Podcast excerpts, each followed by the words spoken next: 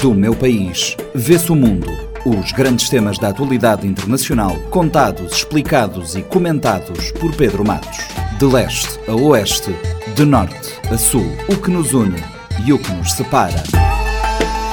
Quintas-feiras, 10 e meia da manhã e 4 e um quarto da tarde, na Rádio Morabeza, do meu país, vê-se o mundo, também disponível em formato podcast nas plataformas digitais.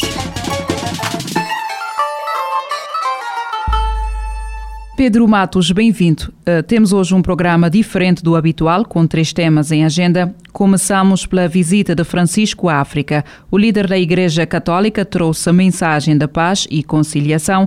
Que importância teve esta deslocação? Olá, é, sim, começamos pela visita do, de Francisco à África, é, o líder da Igreja Católica, é, tem se pautado por uma postura mais progressista na, na, Igreja, é, realizou essa viagem ao continente africano e era uma viagem é, muito esperada pelos, ah, por esses dois países e também por outros países africanos e também é, muito uh, sonhada pelo, uh, pelo próprio Papa, né? E, e, a sua visita começa pela República Democrática do Congo, onde ele realiza uma missa para milhares de pessoas que o aguardavam no aeroporto de Kinshasa, o capital do país. E, de fato, uh, é uma viagem que uh, serve e, outras questões, não apenas as questões religiosas, é, o sumo pontífice aproveitou a, a sua visita para é, denunciar o que ele chamou de colonialismo econômico. Ele fala disso a partir da situação é, quando ainda o Congo fazia parte do uh, o Zaire, né, chamado o antigo Zaire, né?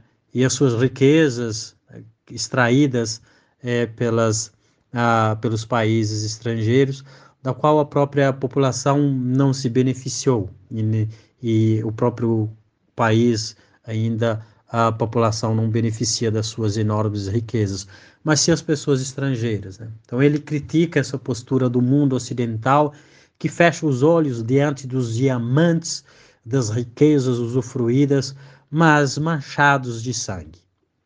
É, o recado que ele manda a, a esses países economicamente avançados, os países ricos, é imperativa. Ele diz: tirem as mãos da República Democrática do Congo, tirem as mãos de África, chega de fazer sufocar a África, que a África seja protagonista do seu destino. Então, é uma afirmação com duas uh, mensagens.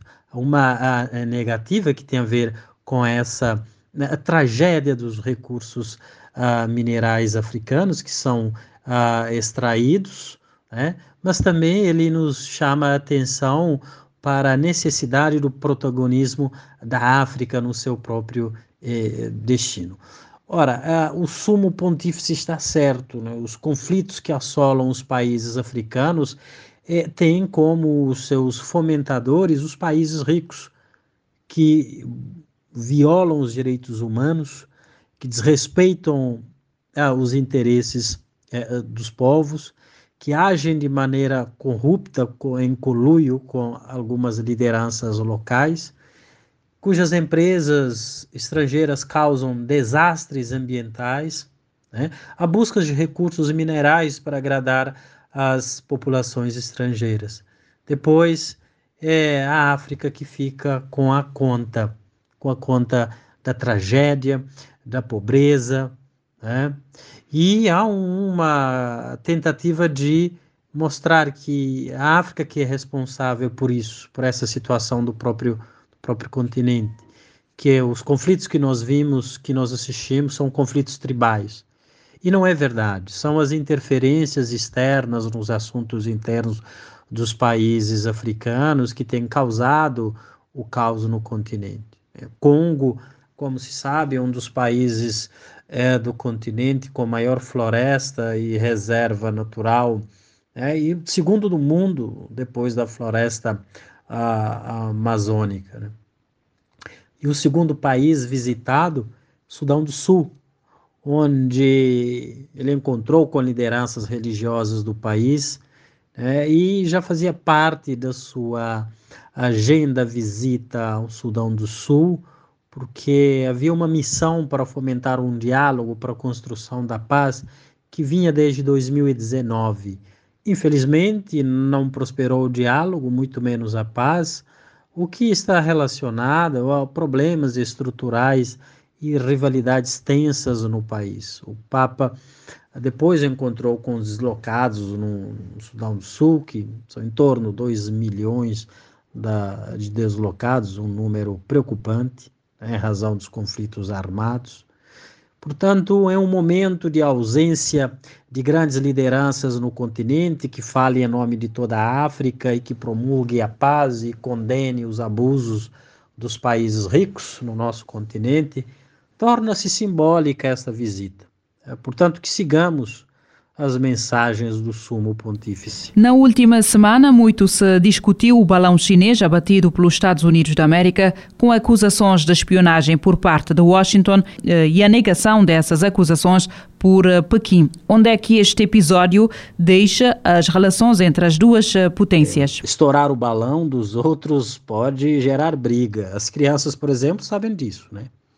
Obviamente que entre China e os Estados Unidos ah, não há brincadeira. São parceiros em várias áreas, mas eh, não são grandes amigos. Todo mundo sabe disso.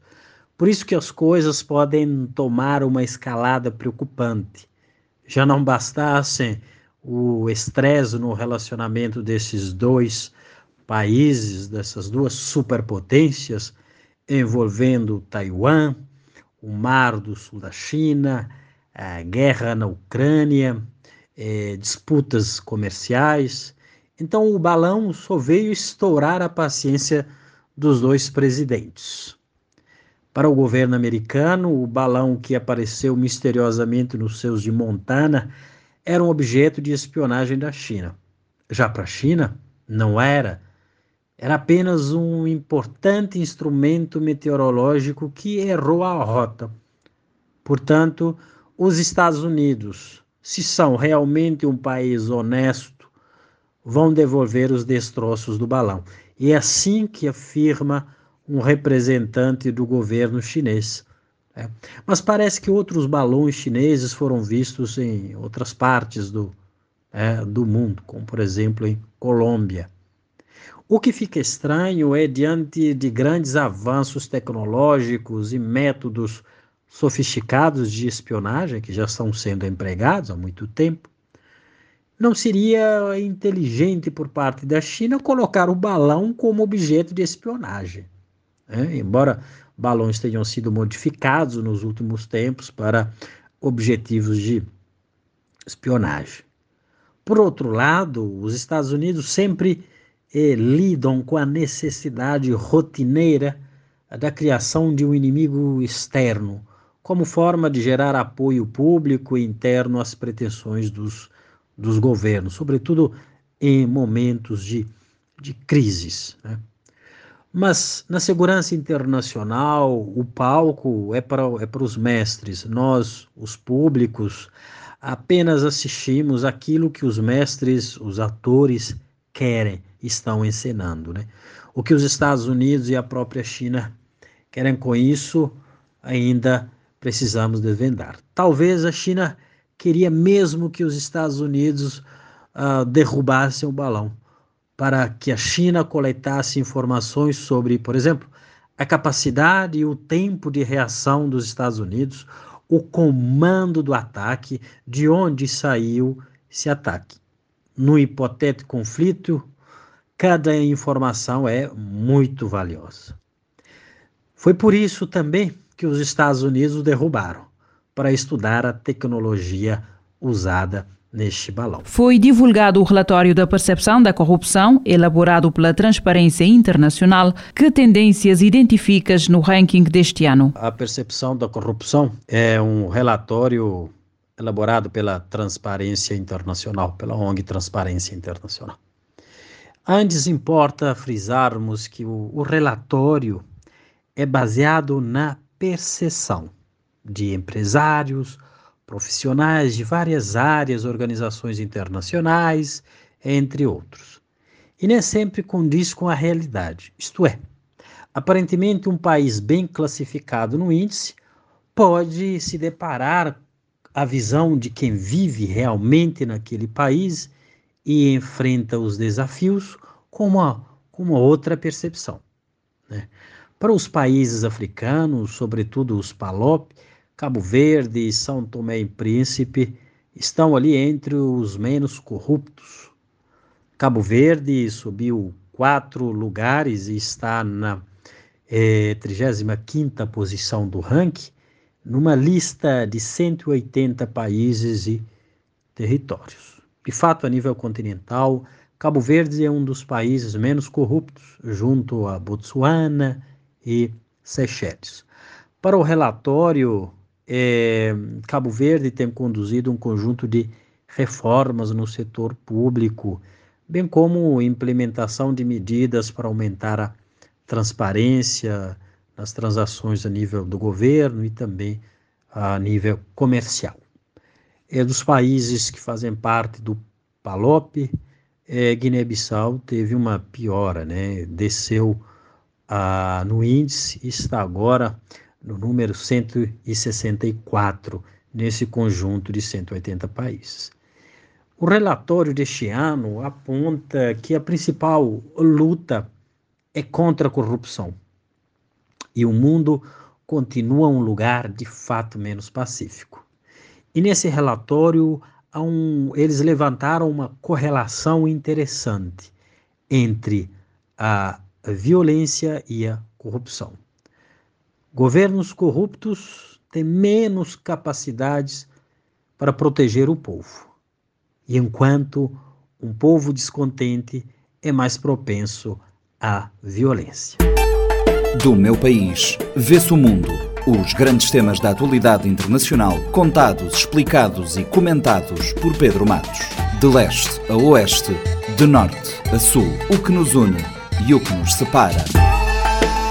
Quintas-feiras, 10 e meia da manhã e 4 e um quarto da tarde, na Rádio Morabeza, do meu país, vê-se o mundo, também disponível em formato podcast nas plataformas digitais.